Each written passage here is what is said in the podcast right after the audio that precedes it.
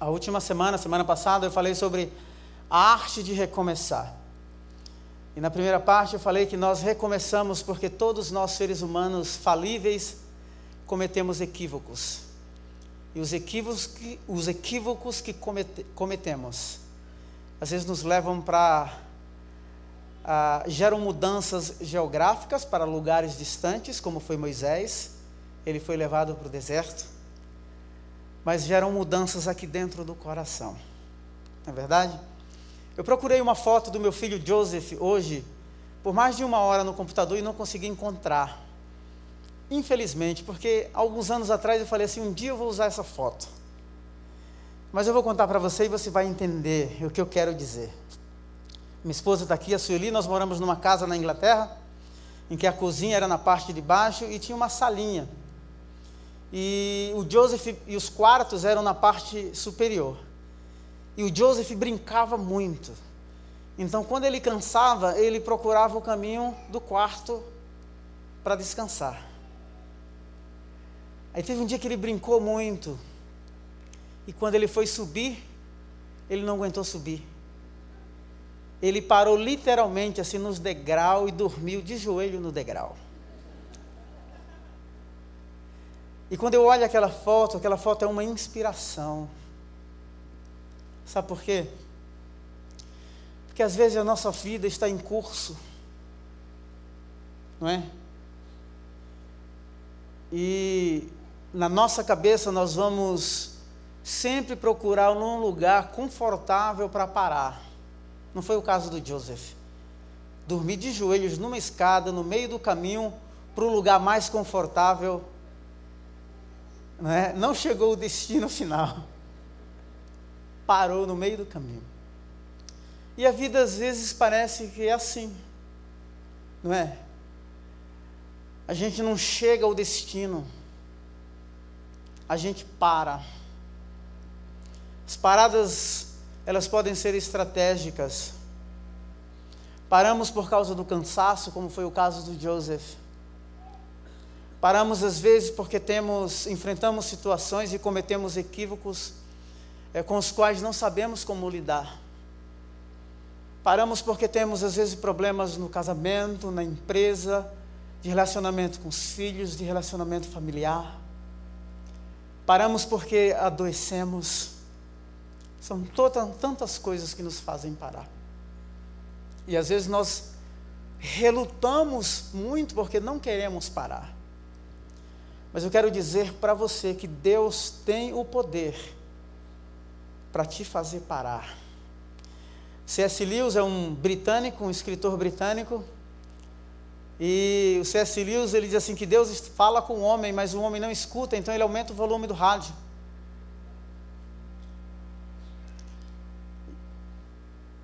E eu acredito que a prioridade dentro do cenário da vida cristã não é aquilo que fazemos, a prioridade dentro do cenário da vida cristã somos nós. Agora você imagina os ciclos da vida do Moisés: 40 anos vai para o deserto. Então completam-se mais 40 anos. Você imagina a agonia. Você imagina aquele homem versado em toda a cultura do Egito, o intelectual, não é? agora perde a habilidade da fala, está lá cuidando de ovelhas, e um certo dia, algo inusitado acontece. O Senhor aparece para ele. Nós temos que manter isso muito vivo dentro do nosso coração de que, ainda que algumas coisas, por causa dos equívocos que cometemos, tenham saído do lugar, é como um terremoto. Terremoto, é, dependendo do nível e da gravidade, mexe com tudo. Então, os equívocos que cometemos fazem isso, mexem aqui internamente. Leva o Moisés para o deserto Então, queridos, a arte de recomeçar, recomeçamos com reencontro.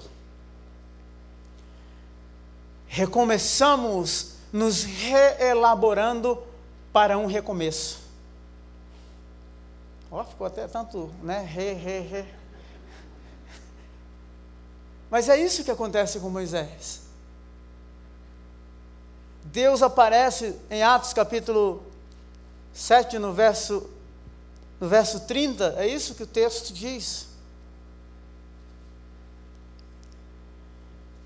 O texto diz assim: Passados 40 anos, apareceu a Moisés um anjo nas labaredas de uma sarça em chamas no deserto, perto do monte Sinai. Vendo aquilo, ficou atônito e, aproximando-se para observar, ouviu a voz do Senhor: Eu sou o Deus dos seus antepassados, o Deus de Abraão, o Deus de Isaac e o Deus de Jacó.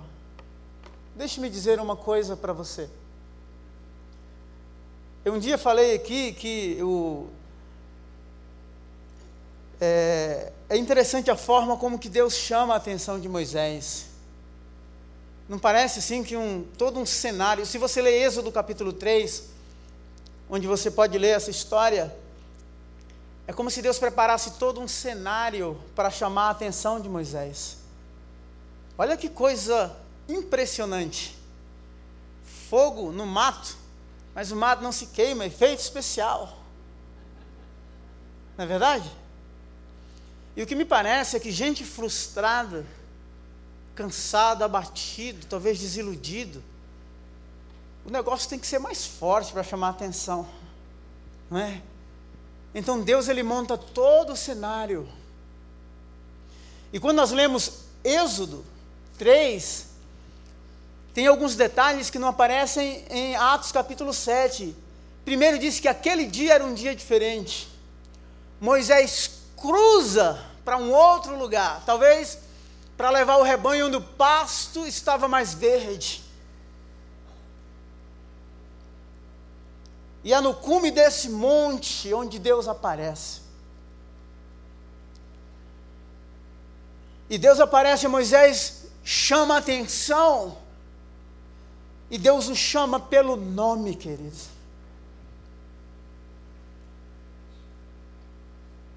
Deus não se esqueceu. Existem marcas, experiências, Existem momentos que são inesquecíveis na nossa vida. E pode ser que esses momentos, que são inesquecíveis, talvez quando a gente lembre, a gente não vibre tanto, não é? Talvez a emoção no ato presente não seja agora tão forte quanto no momento que simplesmente lembramos, mas os fatos e as lembranças estão lá. Mas o que é, o que é mais impressionante nessa história é que Deus chama Moisés pelo nome, ele não se esquece. Não importa se Moisés estava no Egito, no deserto, se era uh, possivelmente o descendente do trono de Faraó, ou se era um pastor de ovelhas, o status social, político mudou, mas o fundamento, aquele que o chamou, permaneceu o mesmo.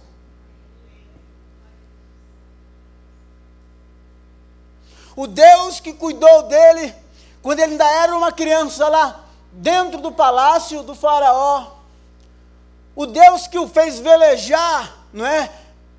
E o, fez, e o levou até o quintal, lá onde as filhas de Faraó estavam tomando banho, possivelmente fazendo os rituais de purificação.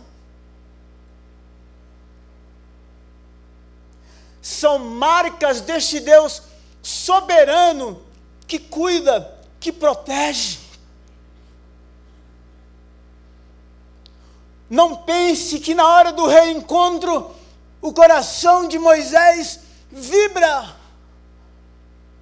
Pelo contrário, o cara está todo cheio de dedos, com medo, temeroso, inseguro, traumatizado. Mas aquele dia era um dia diferente.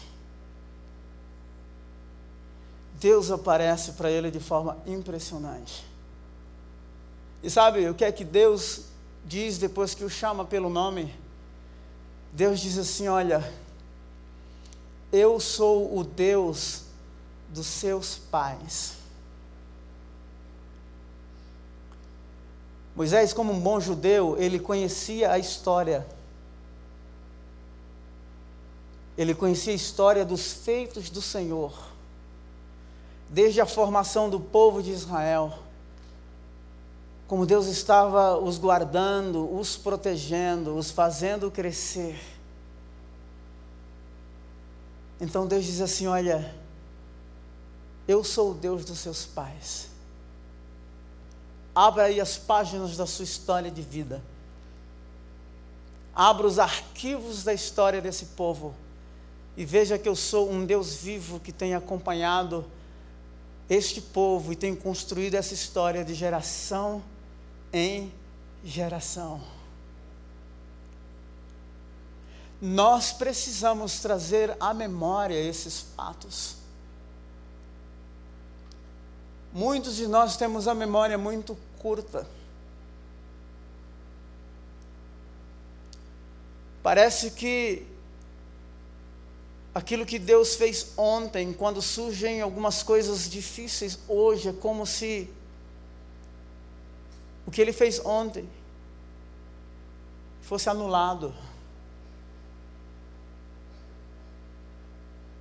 Então nós nos desesperamos muitas vezes. nos inquietamos, nos preocupamos. A arte de recomeçar é no cume do monte que Deus encontra Moisés. E, e fala para ele assim: Olha, eu sei que tua autoestima está baixa aí, mas é o seguinte, eu sou o Deus dos seus pais. Sou eu que tenho te preservado e te protegido. Sou eu quem chamei Abraão de um lugar inusitado, esquisito, politeísta e formei um povo. Sou eu quem tenho feito esse povo crescer no meio do Egito, que agora estão oprimidos e opressos. Nós temos uma jornada, nós temos uma caminhada.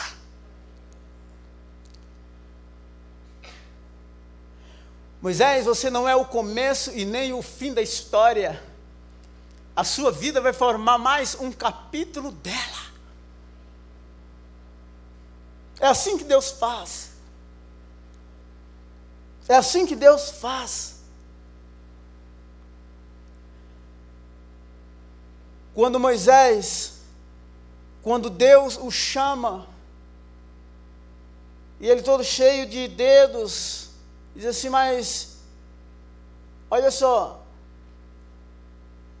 Deus disse para ele assim: Eu tenho visto que meu povo está oprimido lá no Egito e eu quero que você vá lá para livrá-los. O Moisés diz assim: Quem sou eu?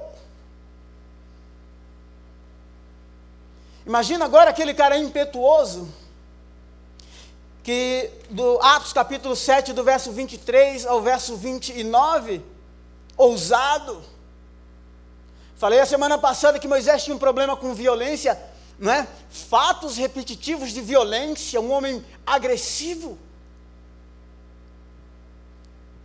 Agora eu quero dizer assim, não, quem sou eu? Os anos no deserto poliu. Parece que ele agora está mais domesticado, está mais pacífico mais tranquilo. Não é assim a gente não fica meio ressabiado? Lembra que eu falei da história do Samuca? Que com nove meses o meu filho, a semana passada, foi tentar andar e quando deu o passo, caiu uma pedrinha que estava no chão, cravou na testa dele. Foram dois meses travado assim, sem conseguir dar um passo. Nós temos que pensar que esse processo de reencontro e reelaboração, ele não acontece de forma independente. Nós precisamos de uma intervenção dos céus. Nós precisamos de uma intervenção de Deus. Nós precisamos do colo de Deus, do amparo de Deus. Nós precisamos do respaldo divino.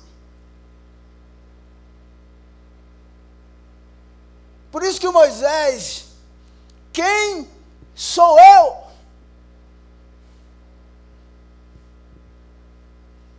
E para mim é como disse assim: olha, não importa o que você é, mas se eles perguntarem, diga que é, eu sou o que sou que te enviou. Você está pautado na minha graça e no meu poder. Não importa o nível agora da sua autoestima, eu estou no circuito. Eu estou no cenário. E este reencontro no cume do monte né? imagens apocalípticas. Né? Uau! Fogo! Sarça não se queima. E ele se impressiona. Deus tem as formas e os meios de chamar a nossa atenção. O Deus que o fez, fez com que Moisés saísse lá do Egito, fosse para o deserto. O Deus que cuidou dele lá dentro da casa da filha de Faraó.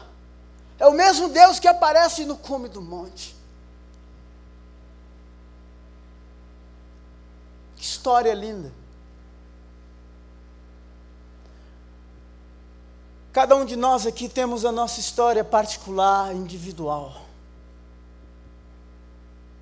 Alguns histórias de fracassos, de falências, perdas irreparáveis. Talvez você não goste de lembrar de algumas coisas, você tenha repulsa quando você escuta. Mas eu quero dizer para você que Deus pode colocar no lugar devido tudo aquilo que um dia, os erros que você cometeu, não é? é alterou. Todo o distanciamento de Deus, todo o distanciamento do propósito de Deus, toda dor, Ele pode colocar as coisas no devido lugar. Ele pode colocar as coisas no devido lugar. É interessante que quando nós que quando nós é, lemos o texto, aqui mesmo em Atos e Êxodo capítulo 3, o Moisés, quando diz assim, mas e se eles perguntarem quem eu sou, o cara tem medo de ser rejeitado novamente. Rejeição dói. Não é verdade? Rejeição dói. Rejeição machuca. E não importa em que nível seja, pode ser que algumas pessoas aprendam a lidar melhor com isso que outras. Mas a rejeição dói muito. Então, quando Moisés pensou na cabeça dele em Atos 7, 3, 7, 23 a 29, que os, o povo de Israel ia pensar que Deus iria dar livramento a eles por meio dele, os caras perguntam para ele: quem foi? Quem é que você veio meter o bico aqui? Quem constituiu você é, juiz sobre nós? Agora, quando Deus aparece no cenário e diz assim: Olha, eu tenho uma missão. Pergunta no Moisés: e se eles perguntarem? Medo da rejeição. Autoproteção. Não é? Você imagina agora as lembranças.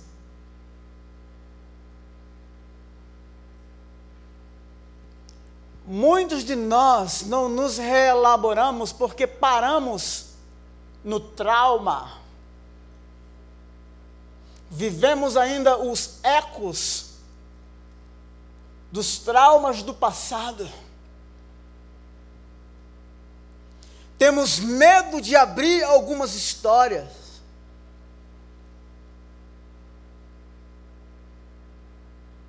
E alguns têm medo até do próprio Deus, daquilo que Deus vai fazer com você. Deus não perde de vista os seus filhos, Deus não perde de vista os propósitos que Ele tem para cada um de nós.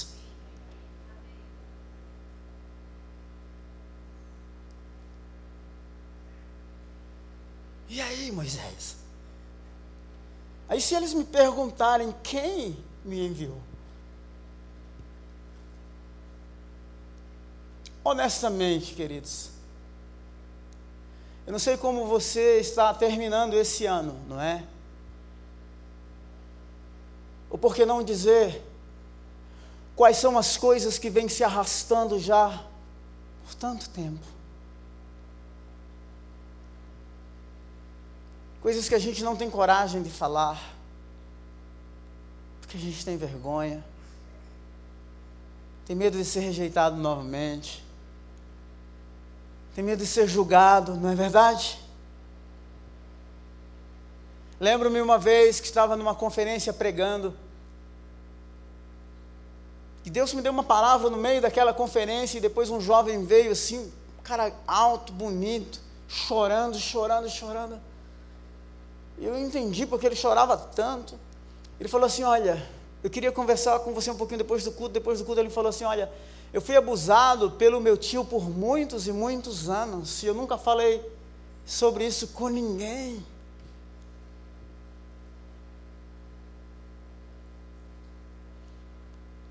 Vergonha, medo.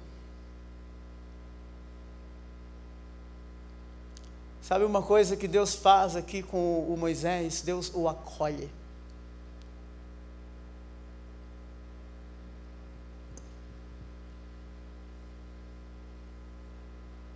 E os sinais de acolhimento de Deus é preparar um cenário santo para que ele se despoje de tudo aquilo que é humano. Ele assim: ó, você não precisa mais se autoafirmar, você precisa se pautar na minha santidade, na minha graça e no meu poder. Por isso, tire a sandália dos seus pés, porque o lugar que você pisa é santo.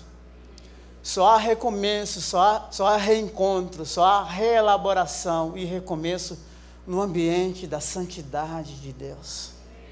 A santidade de Deus redime todos os nossos traumas. A santidade de Deus é a garantia de que as coisas vão dar certo.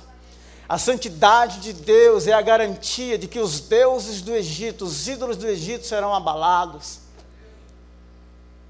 é a santidade de Deus quem nos dá a garantia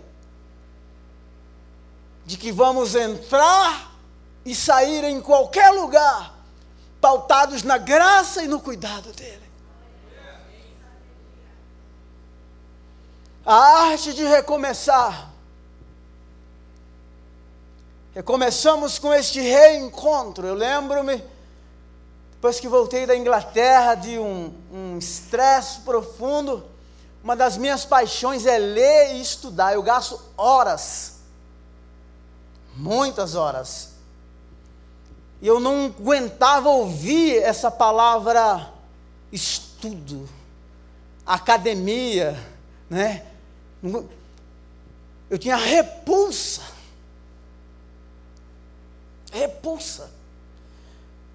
Aí depois cheguei aqui, as coisas foram. O tempo foi passando e eu percebi que quando eu comecei a escutar essa palavra, não é, aquela repulsa foi se diluindo.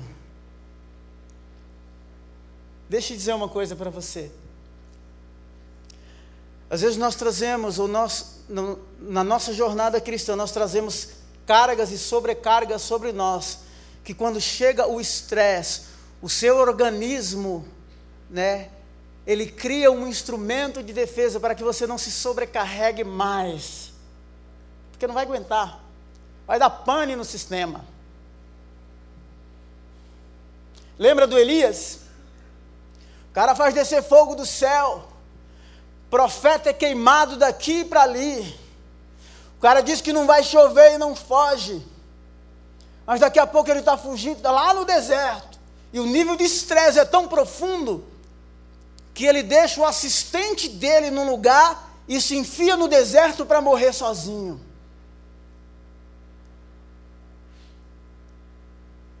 E ele caminha, caminho de um dia, se cansa, dorme, quando acorda tem um lanche quentinho, não é? Aí ele acorda, come, e Deus fala com ele. Eu chamo isso de coma induzido. É assim que Deus faz. Se você não parar por você mesmo, Ele vai fazer você parar. E que nesses reencontros, neste processo de reelaboração, os recomeços são melhores. Sabe por quê? Porque você vai conhecer melhor a sua finitude, a sua limitação. E você vai experimentar, talvez de forma tão profunda e tão próxima, talvez muito mais real, a graça de Deus e o cuidado de Deus como você nunca experimentou. Porque quando a gente vê fogo do céu descer é uma coisa, quando ver profeta ser queimado e altares sendo destruídos é uma coisa, outra coisa é fugir. É dizer assim: Olha, Senhor, mataram os teus profetas, destruíram os teus altares, e tem uma mulher aí querendo o meu pescoço a prêmio, fuga, linha. Então você reconhece a sua finitude, é no meio desse cenário de finitude de falência, de fracasso, de frustração, de burnout. Que Deus diz assim: olha, escuta aí, esse não é o fim da história, esse é um novo começo. Uau! É assim que Deus faz. Porque a suficiência não é nossa, é nele. Somos o que somos por causa da graça dele. Lembra do rei Josafá? quando aquele exército estava vindo e o cara treme nas bases, ele diz assim: Senhor, em nós não há força, não sabemos o que fazer, mas os nossos olhos estão postos em Ti. Nós somos pretensiosos, somos orgulhosos. Muitos de nós fazemos as coisas no automático. Vida cristã às vezes se tornou muito mecânica, muito rotineira. O estresse, né? ou esses, essas idas e vindas nos tira da rotina. E nos faz olhar para dentro de nós mesmos e percebermos que algumas coisas precisam voltar para o eixo. Precisamos depender novamente de Deus, crer novamente nele, amá-lo com todo o nosso coração, com toda a nossa força, com todo o nosso entendimento.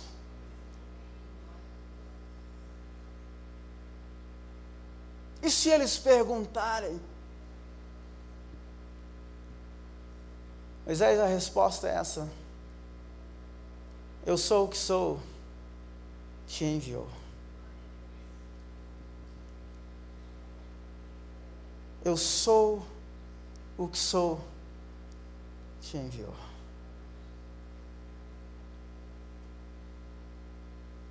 Você veja aí Elias, um herói. Me parece que dentro dessa teologia do século 21 não cabe bem isso, não é? Nós vivemos um triunfalismo constante.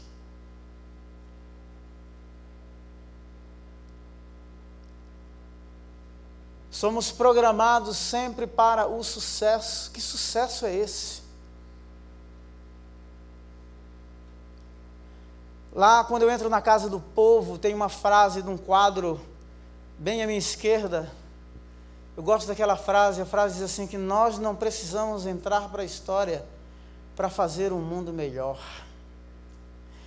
A Sueli me mandou um artigo hoje, no jornal que publicou mais de 5 milhões de crianças vivem abaixo da linha da pobreza, 18 milhões de crianças, ou seja, um total de 23 milhões de crianças.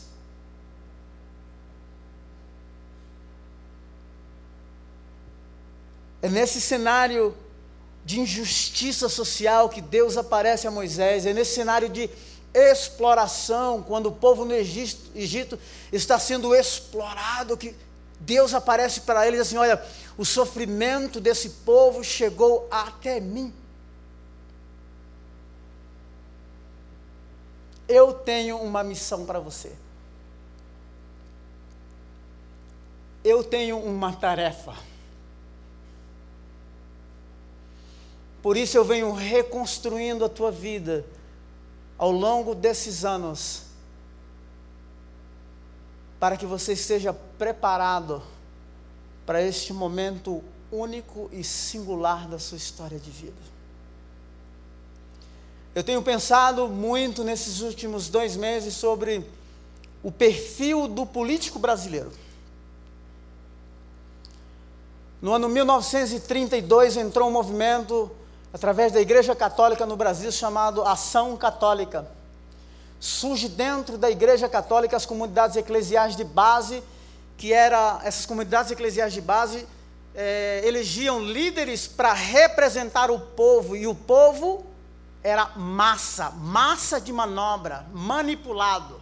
Como não tinham representantes, então as comunidades eclesiais de base pegava esses líderes para que eles fossem seus representantes políticos.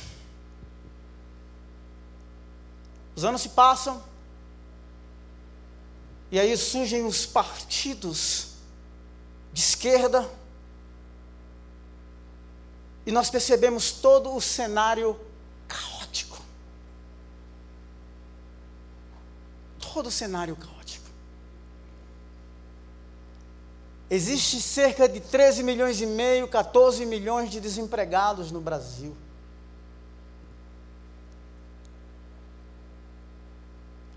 63 milhões de pessoas com o nome no Serasa.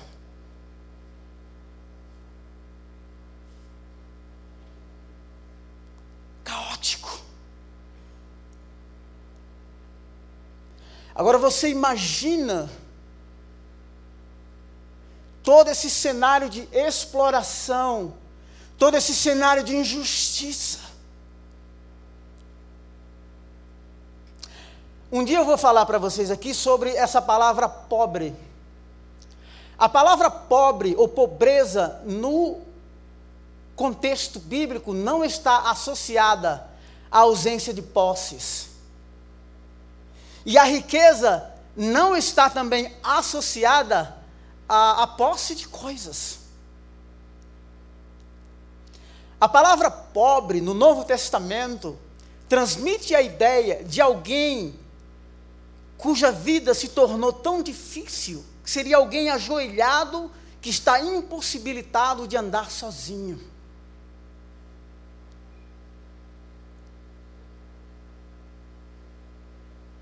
A injustiça, queridos, fere o coração de Deus.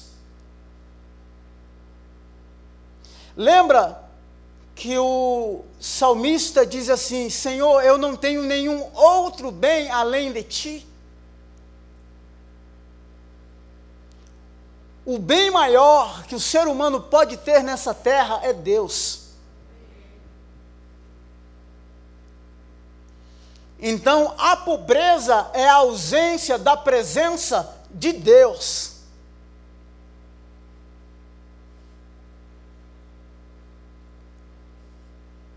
Agora você imagina todo esse cenário histórico mundial de injustiça, de exploração, e é nesse contexto que Deus está preparando a vida de Moisés, o reelaborando, o reconstruindo, para dar um sentido real e novo, uma nova identidade a um povo.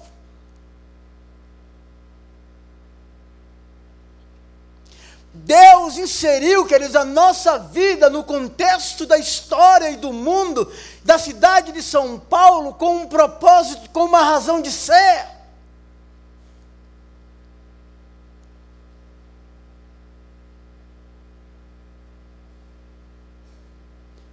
Por isso, essa reconstrução, por isso, essa reelaboração, por isso, essa, essas marcas é, essas marcas indeléveis do reino de Deus, do cuidado de Deus.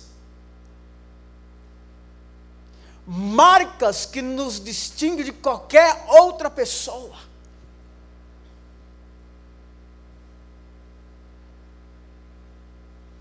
Nós temos tido muitas experiências das pessoas olharem para nós e dizer assim: olha, você é diferente. Sem dizer que somos cristãos, não é assim?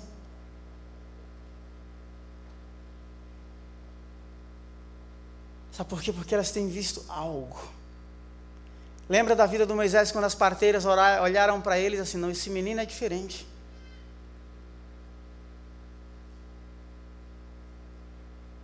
Deus não perdeu você de vista. Os propósitos dele são infalíveis e não podem jamais ser frustrados os 40, 80 anos não apagaram, não ofuscaram as marcas que Deus estabeleceu ao longo da história de Moisés e também não apagaram ou não apagarão as marcas que ele estabeleceu na sua vida. Moisés tem uma capacidade de adaptação fenomenal, seja no Egito, dentro de um palácio, seja no deserto. Nós precisamos, queridos, ser homens para todos os contextos e todas as épocas, para lidar com todos os públicos e todas as classes sociais. Ontem nós estivemos lá na comunidade Mauro, eu encontrei uma senhora sem dentes, analfabeta, exercendo influência, e eu falei assim: Uau! Pergunto: o que é que você tem feito? Semana passada eu falei que o, quando percebemos que os ventos estão agitados, o otimista acredita que o vento vai mudar. O pessimista reclama, o sábio ajusta sua vela. Nós precisamos ajustar a nossa vida ao mover de Deus. Deus está chamando um povo no meio de um povo. Deus plantou essa igreja como voz profética na cidade de São Paulo, e nós percebemos os ecos dela no Nepal, no sertão, no interior de São Paulo, e queremos que se espalhe pelo mundo, sabe por meio de quem? Daqueles a quem acolhemos e estamos ensinando a, ensinando a viver como discípulos de Jesus, para que onde estiverem, exerçam influência, gerem transformação no mundo.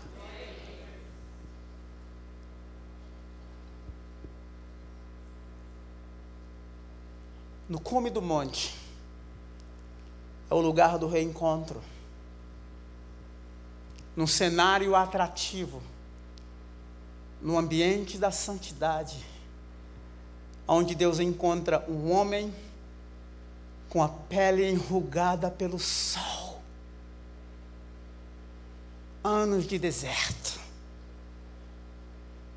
mas anos vividos debaixo da supervisão do cuidado, da proteção e da provisão de Deus. Que a nossa vida seja reelaborada nesse ambiente. Eu falei aqui, né? Semana passada eu me entreguei aqui para vocês que eu estava com o dedo fraturado. Aí na segunda-feira o médico já me enquadrou e falou assim: não, você precisa, né? Aí eu já estou melhor, viu, doutor André? Mas o que eu quero dizer aqui para você é o seguinte: Para de reclamar, meu irmão. Tu não sabe o que é sofrer. Reclama demais. Um país desse com tanta liberdade. Você sabe o que é fome? Não sabe o que é fome. Você sabe o que é guerra? Não sabe o que é guerra. Você sabe o que é ter liberdade religiosa? Você sabe o que é ter liberdade religiosa? O que é que tu faz com a liberdade que tu tem? Existem uns caras aí que se dizem intelectuais, falando que tem que dar dízimo, ah, não tem que dar dízimo. Os caras deviam, sabe o quê? Se preocupar como dar uma resposta teológica aos problemas da homossexualidade. Não é? Isso é teologia. Os caras querem inventar escola, falar de dízimo. No Reino Unido, os caras dão moedinha e a igreja fracassada, falida. Europa. Então fala de outras, outras coisas. Fala de 117 tribos que não foram alcançadas. Será que tem razão para levantar recursos e treinar missionários para mandar para lá? Fala de 700 mil ciganos, que tem somente três pastores ciganos no Brasil. Fala de mais de dois mil povos tribais sem presença cristã. Devíamos ocupar o nosso tempo em produzir algo ou criar um movimento de mobilização para isso. Não prestar um desserviço. E eu digo, esses teólogos, eles instigam o processo de secularização da igreja. E tem muitos crentes que vão nessa. O recurso é secundário, Deus está procurando corações apaixonados por Ele. Vidas abnegadas que estão dispostas até morrer pela causa do Evangelho. São estas marcas que precisamos, essa paixão, esse vigor, essa ousadia, essa entrega, reconhecendo a finitude, a vulnerabilidade, Ainda que diante do desafio da pergunta, né, ou da afirmação que o Moisés faz, se eles perguntarem: Quem sou eu? Podemos olhar para nós mesmos assim e não vermos tantas coisas boas, mas podemos dizer para Ele assim: Senhor, eu estou aqui. Eu sou essa pessoa que se equivocou, e o meu equívoco me trouxe para o deserto. Eu um dia pensei ser alguém, agora penso ser ninguém. Mas neste momento eu penso o que o Senhor pode fazer através de alguém que um dia. Que, o que o Senhor pode fazer através de alguém que um dia pensou ser ninguém. Nele há reencontro, a reelaboração e a recomeço. Vamos colocar em pé?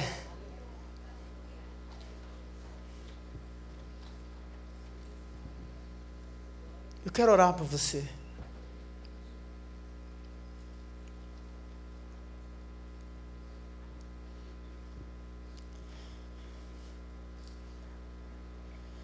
Eu não sei o que você pode trazer para o altar nessa noite.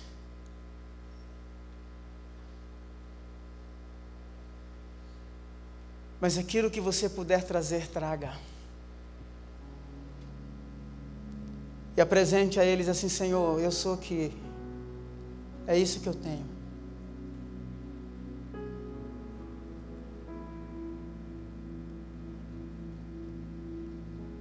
Foi isso que a vida fez de mim. A vida me mutilou. Eu conheço a história de um homem na Inglaterra. Ele conta esse testemunho de peito aberto.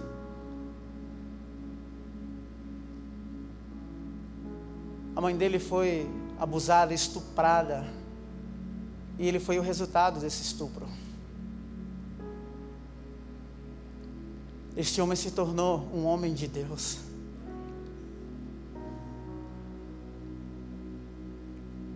Deus tem poder para mudar.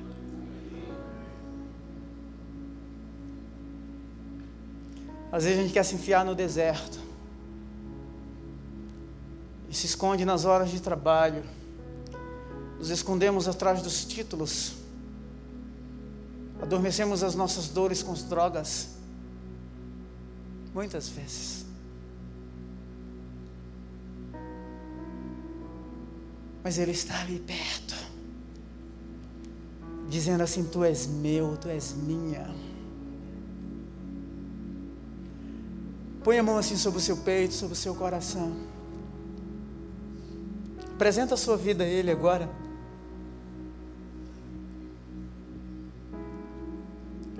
Senhor, te rendemos graças nessa noite.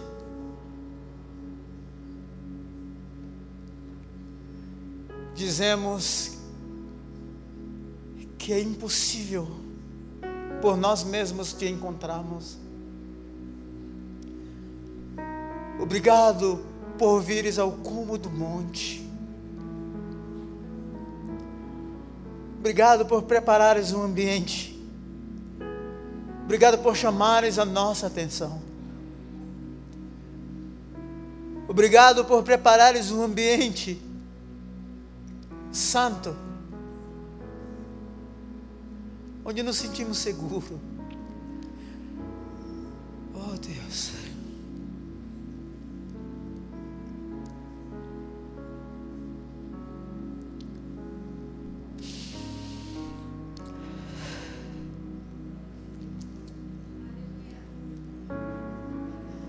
Queremos começar, Senhor.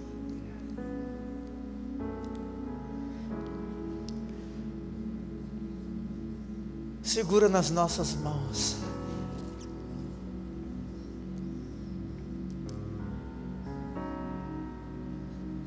Dizemos que há esperança porque tu estás vivo. Dizemos que há esperança porque as marcas do teu amor foram estabelecidas na nossa história de vida.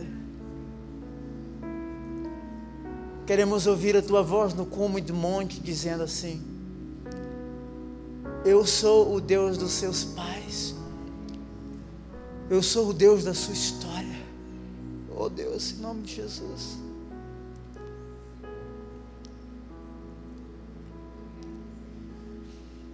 A nossa história se distingue porque tu és a tônica. Tu és o personagem principal e real. E o Senhor tem poder para dar o desfecho que o Senhor quer dar.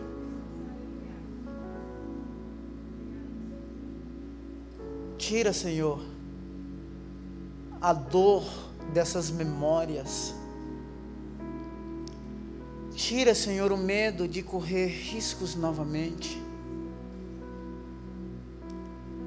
Tira a repulsa, Senhor, que temos por aquilo que um dia, ama, um dia amamos. Tira. Eu oro por cura nessa noite. Cura das memórias, cura da alma.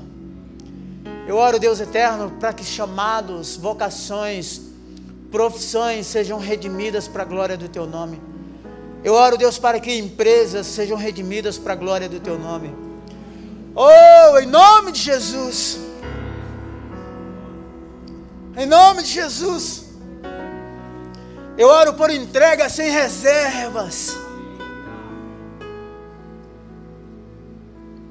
Eu oro, Deus, por rendição com todo medo, com toda insegurança, com autoestima baixa. Oh! Em nome de Jesus.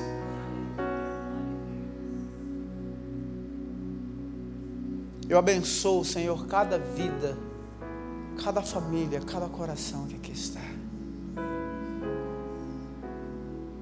Renova-nos. Renova a esperança no nosso coração. Renova a paixão, Senhor. Deus, ainda que os anos tenham enrijecido a pele do rosto, Talvez tenha sido o caso do Moisés no deserto.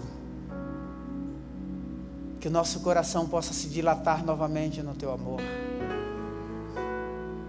Queremos dilatar o nosso coração e crer novamente. Oh Deus, usa-nos para a glória do teu nome.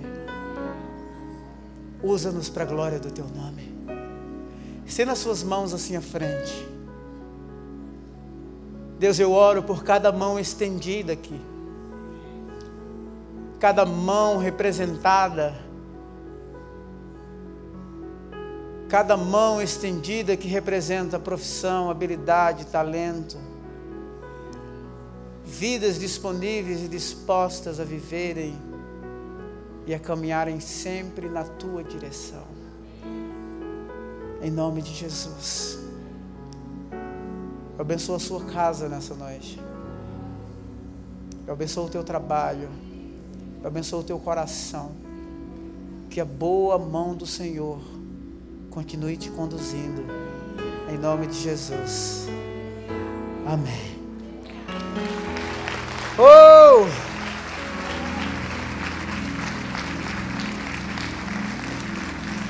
Glória a Deus! Tem uma semana abençoada, viu? Em nome de Jesus. Dá um abraço aí umas cinco pessoas, né? Obrigado aí, viu, Calora, pelo apoio aí. Deus abençoe, cara.